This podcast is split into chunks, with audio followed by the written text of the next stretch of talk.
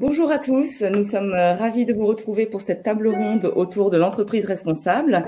Euh, en effet, le thème de l'écologie est récurrent depuis quelques années, mais euh, il a pris une toute autre dimension depuis la crise sanitaire. Donc, tout au long de la conversation, vous pouvez nous poser des questions et nous y répondrons à la fin. Et vous allez aussi pouvoir participer via le chat. Donc, n'hésitez pas à mettre toutes les actions RSE que vous faites déjà. Ça peut permettre de donner des bonnes idées aux autres personnes qui nous écoutent. Euh, alors aujourd'hui, on a le plaisir d'accueillir la société Castali, euh, spécialiste des fontaines à eau, euh, contenant accessoires et services avec des solutions durables. Donc on a Marlène. Ensuite, nous avons Pop Chef, ou le frigo euh, digital et responsable, avec François Defitte. Et ensuite, nous avons donc Jules euh, de la société Deskeo, donc opérateur de bureaux flexibles, euh, clé en main et sur mesure. Alors, donc nous allons commencer tout de suite parce qu'on voit effectivement que euh, pour les entreprises qui ont des actions RSE, il y a un impact positif euh, à la fois donc sur l'extérieur et à la fois sur les, les salariés, et que les salariés sont donc plus motivés, par conséquent plus impliqués dans l'activité de la société. Alors, je me tourne vers Marlène car je crois que vous avez des chiffres sur l'impact l'impact de l'engagement RSE sur la marque employeur oui, en effet. Bah, en fait, aujourd'hui, je pense qu'on peut, on peut se dire que finalement, euh, faire preuve euh, de, responsabilité sociétale et environnementale, c'est c'est plus le petit plus finalement euh, pour les entreprises. c'est devenu finalement un élément majeur et structurant de, de la marque employeur. aujourd'hui, c'est donc si on veut parler un peu chiffres, c'est 58% des salariés qui indiquent que c'est un critère important dans le choix de leur travail. Et si on fait un focus sur euh, la population des millennials, les plus jeunes, là, on 80%. Donc euh, aujourd'hui, c'est devenu un élément d'attractivité essentiel finalement pour les entreprises, pour leur permettre de recruter et aussi fidéliser finalement des talents sur un marché du travail qui est quand même de plus en plus volatile, puisqu'aujourd'hui, voilà, on reste plus toute sa vie, c'est très rare de rester toute sa vie dans une même entreprise. Et donc voilà, il faut trouver des éléments pour fidéliser les collaborateurs. Et ça, faire preuve d'engagement, c'est un élément, euh, c'est un élément structurant. Nous, on le voit euh, chez Castelli tous les jours. Hein. Je pense que c'est 99% des gens qui postulent, qui nous disent qu'ils postulent. Alors certes, parce que nous sommes une entreprise à mission, mais aussi parce que on fait preuve d'engagement au quotidien euh, dans l'entreprise. Donc c'est vraiment un point essentiel. Et, je pense qu'on peut souligner aussi un élément important, c'est que c'est que la crise sanitaire qu'on vit aujourd'hui, euh, finalement, euh, les premières études montrent que ça va renforcer cet élément, ce sentiment, euh, puisque c'est pas loin de 90% des Français qui estiment que ça va être primordial maintenant pour les entreprises de réduire leur impact environnemental. D'accord. Donc on va rentrer dans le vif du sujet avec donc euh, stop au jetable, stop au plastique et oui à une entreprise respectueuse et responsable. Donc le plastique, ce n'est pas fantastique. Euh, est-ce que vous pouvez nous faire un petit tour d'horizon de la consommation actuelle en France, puis chez Castali et donc voilà dans les entreprises que vous accompagnez? Oui, je peux vous donner quelques chiffres qui donnent un peu, un peu le vertige et surtout qui expliquent aussi pourquoi on parle beaucoup du plastique quand on parle RSE et, et problématiques environnementales. Euh, en fait, euh, aujourd'hui, il faut savoir qu'en France, chaque année, c'est 2 euh, milliards de gobelets en plastique qui sont euh, consommés et 16 milliards de bouteilles en plastique qui sont utilisées. Euh, donc ça, ça génère euh, voilà, environ 20 millions de mètres cubes aujourd'hui de déchets. C'est quand, même, quand même énorme. Euh, et surtout, le, le chiffre qui, qui, est à prendre en compte, c'est celui du recyclage, puisqu'au final, c'est 16 milliards de bouteilles en plastique. Il y a à peu près que 10% qui sont recyclés dans les grandes villes. Donc on voit qu'on est quand même très très loin de, de, de, recycler la, la, la, majorité des déchets aujourd'hui qui sont générés. L'autre point qui est important quand on parle euh, du plastique, euh, c'est pas seulement le déchet, parce que ça, c'est un sujet que je pense que les gens commencent vraiment à bien avoir en tête, mais il y a aussi le sujet de, la façon dont la bouteille, elle voyage, euh, le déchet plastique voyage, entre le moment où la bouteille, elle est embouteillée et le, moment où elle est consommée. Aujourd'hui, c'est à peu près 800 km que les bouteilles en plastique, elles parcourent entre leur lieu d'embouteillage et le lieu de consommation. Donc en fait, quand on consomme en 20 minutes notre bouteille euh, à table, euh, elle, a parcouru 800 km euh, pour ça. Donc le sujet de l'empreinte carbone, est essentiel aussi quand on parle aujourd'hui des, des, déchets et des bouteilles plastiques, en fait. Et euh, si on se place maintenant d'un point de vue euh, des entreprises, parce que c'est le sujet aussi euh, du jour, aujourd'hui on voit que c'est 60% à peu près des entreprises qui recyclent. Les canettes et bouteilles en plastique. Donc les entreprises sont des bons élèves finalement par rapport à ces 10% qu'on a pu voir précédemment. Mais bon, on a encore une, grosse marge de manœuvre parce que c'est quand même près de 3 millions de tonnes de déchets qui sont, qui générés par les entreprises chaque année. Et euh, si on se place d'un point de vue de, de l'individu, de la personne, du, collaborateur, chaque année, euh, on génère à peu près chacun 130 kilos de déchets. Donc euh, voilà, on a tous une marge de manœuvre euh, pour euh, réduire drastiquement nos, déchets. Et, surtout, en plus, il y a des solutions effectivement simples qui existent et qu'on peut, qu'on peut mettre en œuvre. Alors, Castelli en est une parmi d'autres, effectivement. Nous, nous, on est assez convaincus que finalement, le, meilleur déchet, c'est celui qui n'est pas produit.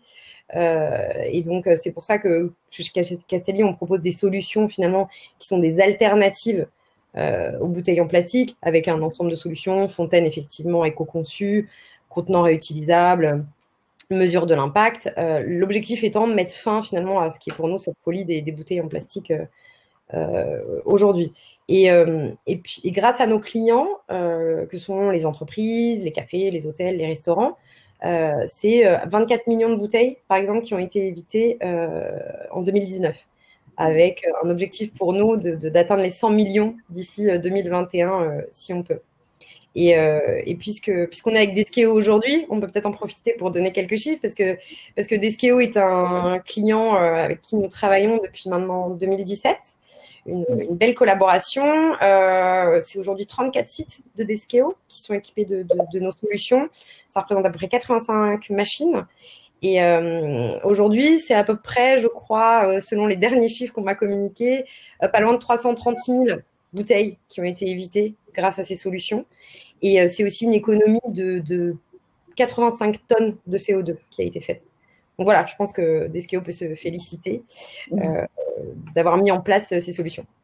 D'accord, bah, super intéressant. Et côté restauration, la Foodtech propose aujourd'hui des emballages recyclables à base de canne, de, pardon, à base de, de pulpe de canne à sucre, qui en fait ne s'avèrent pas si écologiques qu'on espérait. Pourquoi et quelles alternatives, François? Ouais, complètement. Euh, alors la, la Foodtech, je pense que si on veut chercher des cas d'école de, de greenwashing, malheureusement, il y en a beaucoup à aller chercher du côté de la Foodtech. Euh, on, on, produit, euh, donc je m'inclus dedans parce que Pop Chef fait partie de la, la food tech. La food tech, c'est plus de 600 millions d'emballages jetés euh, chaque année, qui pourraient pour la plupart être évités. Donc nous, on pense que il faut tout passer sur un modèle de consigne. c'est extrêmement ambitieux, c'est très difficile avoir un maillage de consigne très dense et ça ne peut pas se faire sans l'aide de l'État. donc on négocie en ce moment avec avec le ministère de la Transition écologique. Euh, on, on, été invité par Brune Poisson la semaine dernière pour parler de ça justement, avec l'objectif de complètement supprimer le déchet en 2023. Euh, donc historiquement, toutes les boîtes de la foodtech euh, livraient dans des packaging euh, et puis euh, tout le monde a migré vers de la pulpe de canne à sucre qui est biodégradable et compostable. Sauf qu'en réalité, je ne sais pas qui, euh, parmi ceux qui nous écoutent, ont déjà composté un de leurs packaging euh, Freshti, Deliveroo, Uber Eats ou Pop Chef. Je pense que c'est très très peu. Euh, et d'autant plus que ces packaging ont souvent des laminages en plastique à l'intérieur euh, qui font qu'en fait ils sont compostables en milieu industriel. Donc donc c'est toujours mieux que le plastique. Faut pas non plus jeter le bébé avec l'eau du bain. Euh, mais le seul vrai, la seule vraie solution, c'est évidemment le réutilisable. Ça, il n'y a aucun doute là-dessus. Euh, même avec le tri de déchets, vous n'arriverez jamais à, à, réduire significativement votre impact écologique. Il faut tout passer au réutilisable. D'accord. Euh, au niveau du bureau, maintenant, nous allons passer euh, la parole à Jules. Donc, concernant les espaces de travail, on passe 8 à 10 jours, 10, pardon, 8 à 10 heures par jour au bureau. Euh, c'est un bon endroit pour commencer à adopter des comportements plus responsables. Comment les entreprises peuvent mieux contrôler leur consommation d'énergie? Euh, Par exemple, on a vu la semaine dernière que le gouvernement travaillait sur une convention citoyenne. Euh, est-ce que tu peux nous en dire un petit peu plus, Jules? Ouais, en effet, on a vu ça la semaine dernière. En effet, le, le gouvernement est en train de, de, travailler sur cette fameuse convention citoyenne. Euh, alors là encore, l'horizon est assez lointain. Le temps que tout se mette en place, il vise, il vise une, mise en place pardon pour 2030. Euh, je, je, pense qu'on pourra aller plus vite et, et mettre en, en, place des choses plus rapidement, mais, mais de manière générale, ça va plutôt dans le bon sens. Et là, je voulais juste vous faire un petit, un petit update là-dessus parce qu'on en a pas beaucoup entendu parler dans la presse, je trouve. Euh, en fait, c'est une, initiative qui concerne euh, de, manière générale la vie euh, quotidienne des Français, mais qui a certains aspects qui vont concerner les bureaux, et en particulier en ce qui concerne la clim et le chauffage. Et ça, c'est, on, peut penser que c'est du bon sens, mais en réalité, là aussi, euh, je ne sais pas, je sais pas quelle part des entreprises actuelles mettent en place ces, dispositions, mais l'idée, c'est de, ne jamais dépasser, de jamais, pardon, activer la clim quand on est à, quand il fait moins de, de 30 degrés ou même 25 degrés et de toujours respecter un écart maximal de 10 degrés entre la température intérieure et extérieure, justement pour éviter de trop pousser le clim. Euh, ça, c'est la première chose. Et côté chauffage, euh, pour l'hiver, l'idée, c'est d'avoir une température maximum de 19 degrés pendant la journée. Euh, et donc de, limiter sa consommation en, chauffage et d'avoir euh, des températures même qui sont encore plus basses que ça la nuit. Donc pareil, on vous mettra les références pour, pour creuser un peu cette, cette idée de, de consommation citoyenne dans les, dans les commentaires. D'accord. Et toujours en parlant des bureaux, euh, Deskeo vient de publier un nouveau sondage cette semaine qui montre que 60% des dirigeants français sont ouverts à l'idée de passer au desk sharing ou le sans bureau fixe. Est-ce que ça peut avoir un impact sur l'empreinte écologique des entreprises? Complètement, en fait, et c'est nous, ça fait partie des choses sur lesquelles on travaille de plus en plus en ce moment. Euh, cette notion de, de sans bureau fixe qui faisait un peu peur jusqu'ici parce qu'on avait l'impression que c'était que des grands groupes qui voulaient optimiser leur surface dans les tours à la défense et euh, du coup que ça déshumanisait un petit peu les bureaux. Et en réalité, on a de plus en plus de petites entreprises aussi, et notamment en réaction justement à, la crise sanitaire, qui, euh, qui nous en parlent et qui sont intéressés par ce sujet-là. Euh, nous, ce qu'on voit, c'est qu'en réalité, quand on prend euh, les vacances, les congés maladie, les congés euh, les RTT, les déplacements professionnels, les rendez-vous extérieurs et maintenant en plus le télétravail qui va se généraliser, euh, même si c'est quelques jours par semaine, en réalité, il y a de plus en plus de raisons que les postes, les postes de travail se retrouvent vides au bureau. Et avec le, comme tu as dit, Olivia, on a sorti une étude cette, cette semaine qui montrait qu'en réalité, donc là, le consensus se fait par rapport au télétravail entre un et deux jours par semaine. Il n'est pas, je pense, il n'est pas question d'avoir euh, des entreprises en, en, full remote ou alors ce sera, ce sera vraiment l'épaisseur du trait et l'exception. Euh, mais même si euh, on suit en fait les, les réponses que nous ont données les Français dans ce sondage, au niveau de la répartition du nombre de jours de télétravail qu'ils voudraient faire par semaine, on a fait le calcul et on se rend compte que rien qu'avec le télétravail, ça, représentait, ça représenterait 35% de postes de travail qui se retrouveraient vides sur une semaine. Mm. Donc là, évidemment, c'est un non-sens. Et là, euh, on parlait d'optimisation écologique, là, c'est, c'est même un, un non-sens de chauffer et euh, de, d'entretenir de, des surfaces qui sont pas utilisées. Donc là, c'est même une mauvaise utilisation des ressources. Euh, et là-dessus, donc ce qu'on appelle le sans bureau fixe ou le desk sharing, c'est quelque chose qui peut avoir euh, à ce sujet-là un impact assez énorme parce qu'il y a plein d'externalités positives sur ce sujet. Euh, D'une part, évidemment, des économies d'énergie parce que si on prend, en fait, si on passe en desk sharing, ça permet de réduire les surfaces. Alors, pas d'autant de postes, c'est-à-dire que c'est pas parce que je vais avoir 60, une surface pour 70 postes et pas 100 personnes que je vais économiser 30% de surface, parce que dans les faits, et ça aussi nous on s'en rend compte, parce qu'on conseille les entreprises qui veulent passer sur ce nouvel, euh, la nouvelle organisation, en fait il faut un peu plus d'espace collaboratif euh, pour que ça fonctionne. Donc on ne perd pas, on n'économise pas 30% de surface, mais peut-être un peu moins. En revanche, il y a quand même des économies de surface qui sont faites, ce qui permet de faire des économies d'énergie. Forcément, c'est des surfaces en moins qu'on a à chauffer, euh, à climatiser. Il y a moins d'électricité qui est dépensée de manière générale.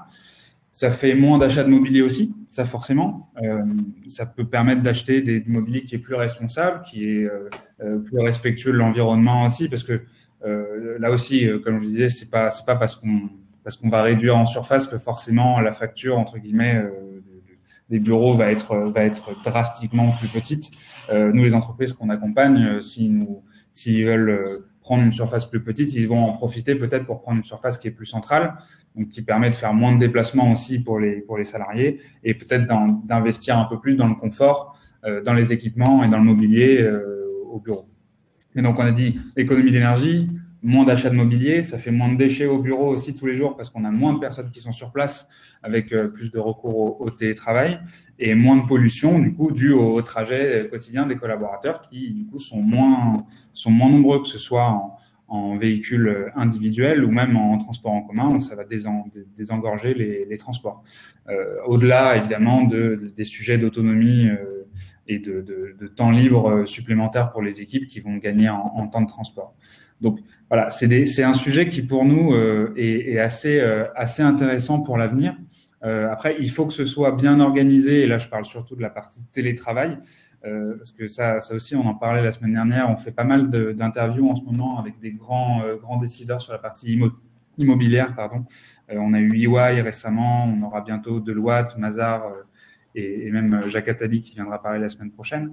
mais en fait, l'idée, c'est que si le télétravail est mal organisé, on se retrouve avec, par exemple, si vous avez le télétravail qui est interdit le lundi et le vendredi, ça veut dire qu'en fait, vous allez avoir tout le monde qui, sont, qui est au bureau le lundi et le vendredi. Et le mardi, mercredi, jeudi, là, vous allez avoir des bureaux qui sont à moitié vides. Donc, en réalité, vous vous retrouvez avec, euh, avec des bureaux qui ne sont pas optimisés euh, parce, que, euh, parce que vous ne pouvez pas prendre une surface plus petite puisque vous avez besoin de 100% de vos effectifs avec des postes de travail mm. disponibles. Donc, ça, c'est des choses sur lesquelles on travaille en ce moment et sur lesquelles on accompagne les, les entreprises chez Deskeo depuis quelques semaines tout à fait, je confirme. Alors maintenant, côté Pop Chef, est-ce que le self de nos restaurants d'entreprise est devenu ringard?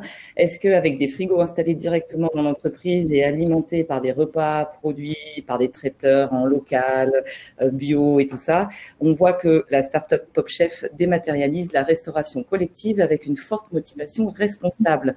En quoi ce nouveau type de restauration est-il plus responsable concrètement, François? Bah déjà, déjà, c'est plus responsable, mais surtout c'est plus efficace. Et je reprends ce que disait Jules, c'est hyper intéressant. On voit que les gens, euh, en fait, c'est pas, vraiment une désertion du, bureau, c'est un peu une redéfinition du bureau. Et on voit que le bureau maintenant, ça doit devenir un lieu où on crée du lien, où disons il y a une valeur ajoutée par rapport au fait de travailler chez soi. Si c'est juste pour euh, plancher et travailler, autant le faire en contexte où on ne sera pas dérangé, donc chez soi. Donc euh, il y a une redéfinition du bureau autour de ça. Et nous, on pense que et le bureau de demain sera beaucoup plus modulaire euh, y compris dans la restauration.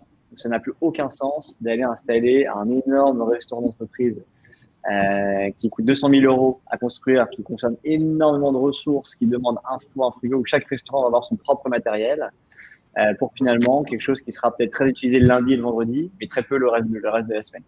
Mmh. Euh, donc il faut beaucoup plus de modularité, de flexibilité. Euh, nous, ce qu'on propose, c'est en fait euh, une optimisation de ce modèle qui repose beaucoup sur la technologie mais on n'a pas réinventé le concept de manger. Quoi. les gens mangent euh, des bons plats simplement, c'est beaucoup plus optimisé. Donc, on a des cuisines centrales avec des traiteurs artisanaux qui prennent euh, des produits locaux, sains, de saison et qui produisent des plats dans leur cuisine. Et puis, c'est livré dans des frigos. Et ce frigo, en fait, il permet à chacun de se servir avec la subvention employeur qui s'applique. Donc, on va recréer des espaces de vie qui sont très sympas, très flexibles et très modulaires. Et là où on économise sur les coûts fixes, eh ben, en fait, cette marge qu'on récupère, on la réinjecte dans le produit. C'est comme ça qu'on arrive à avoir des plats de très très bonne qualité, là où euh, à des prix qui sont les mêmes que ce que proposaient euh, nos concurrents de la restauration euh, de la cantine traditionnelle. le vrai problème de, la cantine traditionnelle, je pense que tout le monde l'a vécu, c'est que le rapport qualité-prix, alors le prix est très bas, mais la qualité dans le temps, c'est un peu dégradé aussi. et on voit bien que c'est des entreprises qui ont beaucoup beaucoup de mal à faire du local, à vraiment faire des produits non surgelés. Euh, et ça, ça passe que par une optimisation d'une façon ou d'une autre. D'accord. Et donc, en deux mots, pour ceux qui n'ont pas encore de, frigo connecté chez eux, comment se passe un repas en fait? Comment ça marche? Ah bah, C'est très simple en fait. Vous, donc vous, vous arrivez devant le frigo, vous avez votre badge Pop Chef, vous ouvrez le frigo avec votre badge, puis vous vous servez. Et quand vous refermez la porte, on a un système de détection automatique qui sait exactement ce que vous avez pris euh, et donc, euh, c'est un frigo intelligent, quoi. Donc, euh, ça, ça, ça, va déduire le montant que vous avez pris de votre badge, sachant que l'employeur va généralement contribuer aussi, comme une cantine classique. D'accord. Et on peut aussi commander en amont. Euh, il y a un moyen de sélectionner son plat avant. Ouais. Vous pouvez aussi commander en amont via un système de livraison. Donc on va, on va également vous livrer des repas si vous souhaitez réserver votre repas en avance pour prendre aucun risque et être sûr que, que vous avez un plat qui vous reste dans le frigo. D'accord. Ok, merci pour toute l'information. Alors, côté social maintenant, euh, avec les salariés qui seraient plus acteurs du changement. on voit surtout la jeune génération qui est plus préoccupée par l'environnement, qui, qui, est en quête de valeurs et de causes RSE à soutenir. Est-ce un vrai plus pour les salariés, enfin, est-ce un vrai plus, pardon, d'avoir des salariés ambassadeurs des valeurs de l'entreprise qui savent pourquoi ils se lèvent le matin, qui sont fiers d'incarner ces valeurs et de les diffuser en dehors de l'entreprise? Euh, en, somme, un vrai cercle vertueux pour avoir un impact positif qui rayonne au-delà des frontières, en quelque sorte. Euh, pouvez-vous nous partager euh, chacun donc deux trois exemples actionnables que vous avez mis en place chez vous? On peut peut-être commencer avec Marlène. Bah, effectivement, je pense que les, collaborateurs sont, sont, un vrai moteur finalement parce qu'ils sont demandeurs de mettre en place un certain nombre d'actions à titre même personnel. Euh, nous, euh, chez nous, c'est les premiers à vouloir faire des, cleaning de rue euh, pour ramasser les déchets ou à partager via un channel Slack tous leurs éco-tips sur comment fabriquer un, shampoing solide ou supprimer les cotons-tiges. Ça, ça, peut être très très varié comme, comme sujet.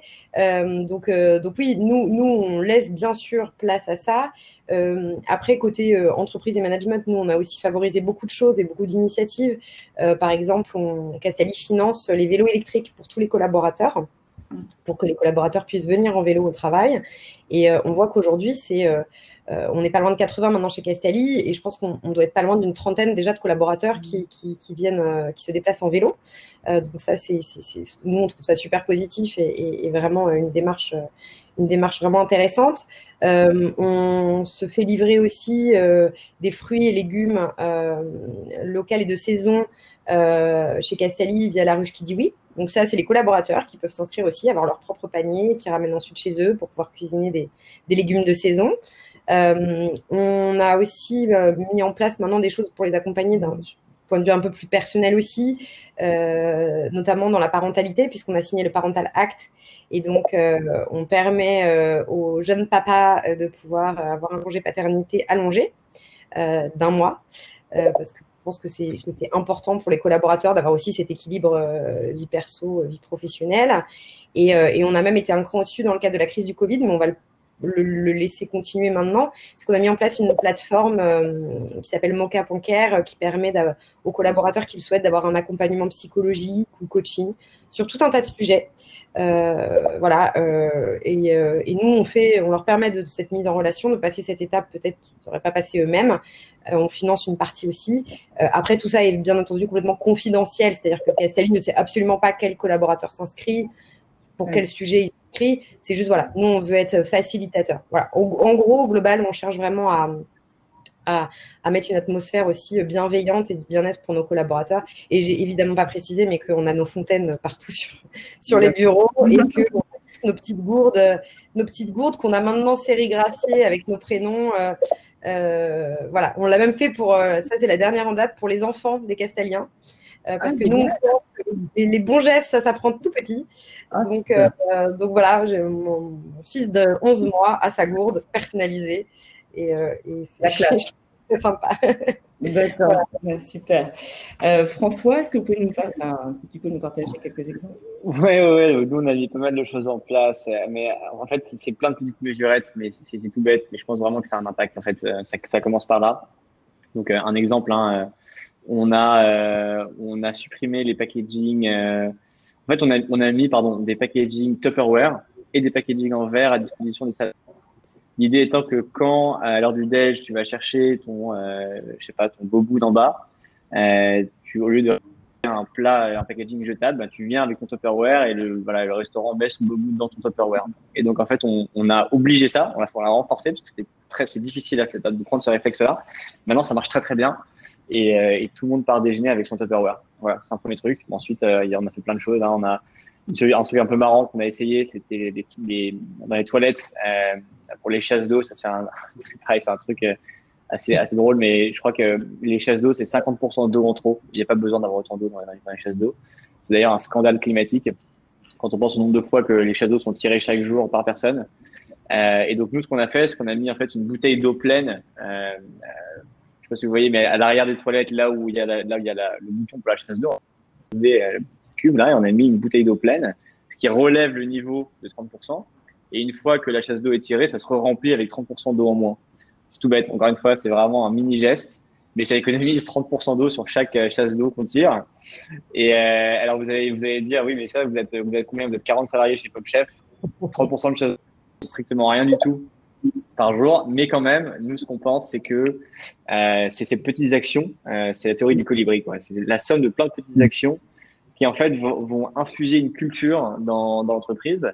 Et c'est ça qui fait que certains salariés qui sont venus chez nous, qui n'étaient pas du tout, du tout euh, à fond dans l'écologie, alors ils comprenaient ça intellectuellement, ils comprenaient qu'il y avait un problème, mais eux-mêmes n'avaient pas changé leur mode de vie. À force de voir tout le monde faire des efforts autour d'eux, eux aussi ont commencé de sensibiliser à ça.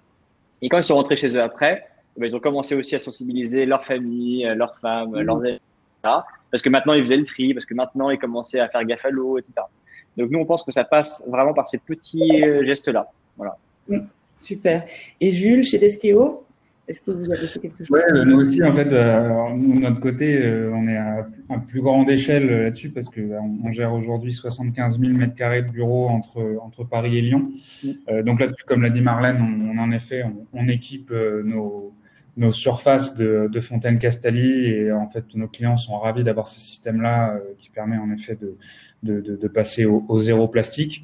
Euh, et après il y a des choses, euh, choses qui sont assez, qui peuvent paraître assez assez simples et assez évidentes, mais rien que de réduire le, de passer sur du café en grain et de bannir le café en capsule, ça c'est des choses évidemment qu'on a mis en place aussi il y a un bout de temps et à notre échelle ça a un impact considérable parce que quand on, héberge des milliers de personnes tous les jours, euh, du coup, ça fait autant de, capsules en moins. Euh, voilà, tout ça en, en complément des, fontaines Castelli dont on est très, très satisfait et qu'on a même chez nous dans nos propres, dans bureaux. Et pardon, Olivier, j'avais juste un petit, un petit euh, là-dessus aussi. Je trouve que on, on en parlait un peu hier et je pense vraiment que, enfin, nous, ce qu'on a pu constater en tout cas chez Pop Chef, c'est que l'effort ne va pas toujours venir des, euh, des dirigeants. Ce qui ne veut pas dire que les dirigeants sont de mauvaise foi ou mal, mais on constate, un simple constat, que euh, la vraie volonté de changement, elle vient surtout des jeunes générations euh, qui sou sont souvent pas en position de responsabilité, qui sont parfois des juniors dans les boîtes. Et ces, juniors-là, alors c'est pas eux qui vont décider de mettre, ils vont décider de remplacer les capsules par des machines à grains. En revanche, c'est eux qui vont pouvoir commencer à mettre en place des actions dont on parlait tout à l'heure donc, s'il y a des, euh, des, jeunes qui nous écoutent qui sont pas encore en position de responsabilité, euh, attendez pas de devenir directeur marketing comme Marlène euh, pour mettre en place plein de plein de choses. Euh, faites-le dès maintenant. Créez un petit groupe sur Slack. Faites-vous une petite équipe écolo au sein du bureau qui réfléchit à des, des, choses à mettre en place, qui supprime les gobelets, etc. Et, et c'est comme ça, c'est mmh. c'est comme ça que vous allez remonter dans la boîte, vous allez transformer la culture de l'intérieur et puis un jour, ça sensibilisera vos patrons, vos N plus 1, vos N plus 2, et puis c'est là qu'ils commenceront à avoir ces réflexes en place. Donc tout le monde peut contribuer. Super, merci beaucoup. Alors, je vais passer aux questions. Nous avons une question euh, qui est peut-être plus pour... Euh, je vais vous laisser ouvert. Mais depuis quand les entreprises sont-elles plus responsables en France et dans quel pays les entreprises sont-elles plus responsables? Est-ce que Marlène, tu peux... Oui, je peux donner quelques petits éléments peut-être de, réponse là-dessus. Alors, dire depuis quand concrètement les entreprises sont plus responsables, c'est difficile à dire. Euh, ce qu'on sait, c'est que euh, les premières lois vraiment qui encadrent finalement le reporting RSE euh, pour les entreprises datent des années 2000. Euh, et, et, après, en termes de, de classement, alors j'ai pas forcément le classement 2000, euh, 2020, euh, mm. mais, mais en termes de, de, de top 10, euh, déjà on peut voir que la France se situe dans le top 10, en septième position. Bon, le, le, le, classement que je, que je connais. et donc le trio de tête, c'est Suède, Finlande, Norvège. Les pays nordiques, ouais. Voilà, les pays nordiques. Pas très étonnant. Danemark, cinquième Islande la Suisse en sixième, septième la France, huitième l'Allemagne, neuvième la Belgique et en dix la Slovénie. Voilà, je vous ai fait le, top 10 que, j'avais sous, la main. Et alors, on a une autre question qui te concerne à nouveau. Euh, comment avoir une fontaine éco-responsable quand on n'a malheureusement pas d'arrivée d'eau au bureau? Alors oui, c'est une bonne question. Nous aujourd'hui, nos solutions effectivement nécessitent une arrivée d'eau, hein, clairement, puisque notre matière première aujourd'hui, c'est l'eau du réseau. Euh, justement, euh, donc, euh, donc là, tout de suite, j'ai pas forcément la, la solution. mais, mais, mais, voilà, après, on peut, les arrivées d'eau, ça se, on peut tirer des arrivées d'eau. Euh, c'est pas parce qu'elle n'est pas euh, pile poil à l'endroit qu'on souhaite qu'on ne peut pas tirer pour raccorder et trouver des solutions. On a plein de clients qui n'ont pas de base des, agencements euh, optimisés et on arrive franchement quasiment tout le temps à trouver des solutions en se branchant à droite à gauche. voilà. Après nous, effectivement, notre matière première, c'est l'eau du réseau parce qu'il faut savoir que c'est une eau extrêmement qualitative aujourd'hui en France, l'eau du robinet qui est extrêmement contrôlée. Euh, donc nous, on part de cette matière première-là pour la microfiltrer, la rendre euh, fraîche, pétillante, euh, chaude pour le thé. mais voilà, on est, ça nécessite effectivement une arrivée d'eau. mais voilà, je pense qu'il y a franchement quasiment tout le temps des, des, solutions. Bon, sauf s'il n'y a vraiment aucune, aucune arrivée d'eau sur tout l'espace. Mm. Mais mm. voilà. Une autre question pour toi. Comment gérez-vous les fontaines à eau pour les visiteurs sans mettre de plastique? Pour les visiteurs, euh, bah, en fait, les contenants, alors on a, on a tout un tas de solutions. C'est-à-dire que déjà, il y a la partie euh, contenant, donc on fournit des, bouteilles, des verres, des gourdes, euh, et on a aussi ce qu'on appelle le, room service, où finalement on propose des solutions de, de, transport aux entreprises pour que, par exemple, elles puissent remplir les bouteilles avant une réunion les transporter jusqu'aux salles de réunion et finalement que les visiteurs, euh, ils arrivent dans leur salle de réunion, bah, au lieu d'avoir leur euh, petite bouteille en plastique chacun à côté d'eux euh, pour leur intervention, il y a des belles bouteilles en verre personnalisées à l'image en plus de, l'entreprise, puisqu'on permet ça aussi à, nos clients. donc des belles bouteilles en verre avec des verres qui, qui sont utilisés par les visiteurs dans le cadre des réunions. Et c'est voilà, des solutions qui fonctionnent. Bah, je ne sais pas si Jules veut en parler, mais, mais, pour le coup, je pense que ça fonctionne très bien. Euh. Ouais. Jules, Jules a son micro coupé, je crois. Oui, en effet, chez, chez Deskeo, on fait ça aussi. On a, une, on, a toute une ligne euh, sur la partie salle de réunion. Et là aussi, en effet, on travaille avec Castali, chez qui, avec qui ça se passe très bien, avec euh, des, du, soit des verres, euh, évidemment, en évitant les, gobelets en plastique, on va avoir des, des, gobelets qui sont recyclables, soit en effet des bouteilles euh, en verre euh, qu'on va, va, réutiliser systématiquement. D'accord. Et une dernière question. comment faire en sorte que les collaborateurs respectent les bancs de tri que chaque déchet soit bien mis dans la bonne poubelle? Parce qu'on voit beaucoup de poubelles de tri, mais comment est-ce qu'on peut s'assurer que... voilà. Alors ça, j'ai une réponse. Euh, c'est un, petit schéma tout simple en fait euh, que vous pouvez trouver sur internet qui explique avec des photos euh, ou des dessins quels sont exactement les déchets qui vont dans quelle poubelle. Hmm. Vous collez cette affiche devant la poubelle jaune, devant la poubelle verte, et normalement c'est suffisamment simple pour que tout le monde comprenne. Après, il y a parfois des hésitations. Je sais qu'il y a des, des, des, déchets qui sont un peu flous, notamment hmm si vous avez un mouchoir, par exemple, maintenant le mouchoir, c'est pas la poubelle jaune, c'est la poubelle verte. Voilà. Il y a des choses comme ça. nous, on a, dressé une autre liste à côté euh, au fur et à mesure qu'il y avait des questions. Mais normalement, ces petites images sont très très simples. Et là-dessus, je rajoute juste un petit truc, et ça c'est important. Euh, on le sait, mais je ne sais pas si la plupart des entreprises le savent, mais surtout dans Paris, en réalité, quand vous allez dans le local à poubelle en bas de l'immeuble, vous vous rendez souvent compte que malheureusement, tout est mélangé au même endroit. Donc c'est un peu déprimant, c'est-à-dire qu'on dit que bah, on fait du tri et en réalité euh, tout est mélangé et il y a zéro tri euh, qui est réalisé au, niveau de l'immeuble. Et donc ça, c'est des discussions qu'il faut avoir avec les propriétaires des immeubles, s'assurer que le tri est bien réalisé et aider à mettre en place quelque chose de cohérent avec euh, voilà les, les, poubelles jaunes qui sont sorties au bon moment et, et ne pas avoir cette espèce d'écran de fumée et faire semblant de faire du tri si c'est derrière pour tout balancer dans les poubelles dans les poubelles générales. Quoi. Super, ben, il est l'heure déjà de ce... Voilà, ça fait une demi-heure qu'on est ensemble, donc je vous remercie euh, Marlène, François et Jules pour votre présence et vos précieux feedbacks. Et euh, je vous donne aussi rendez-vous. Donc mercredi prochain, nous avons une interview avec Jacques Attali et Frank Zorn, le cofondateur de Deskeo.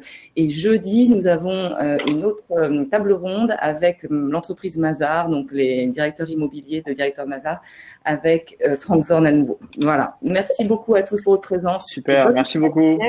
Merci. à tous. Bonne journée. Bonne journée. Au, revoir. Au revoir.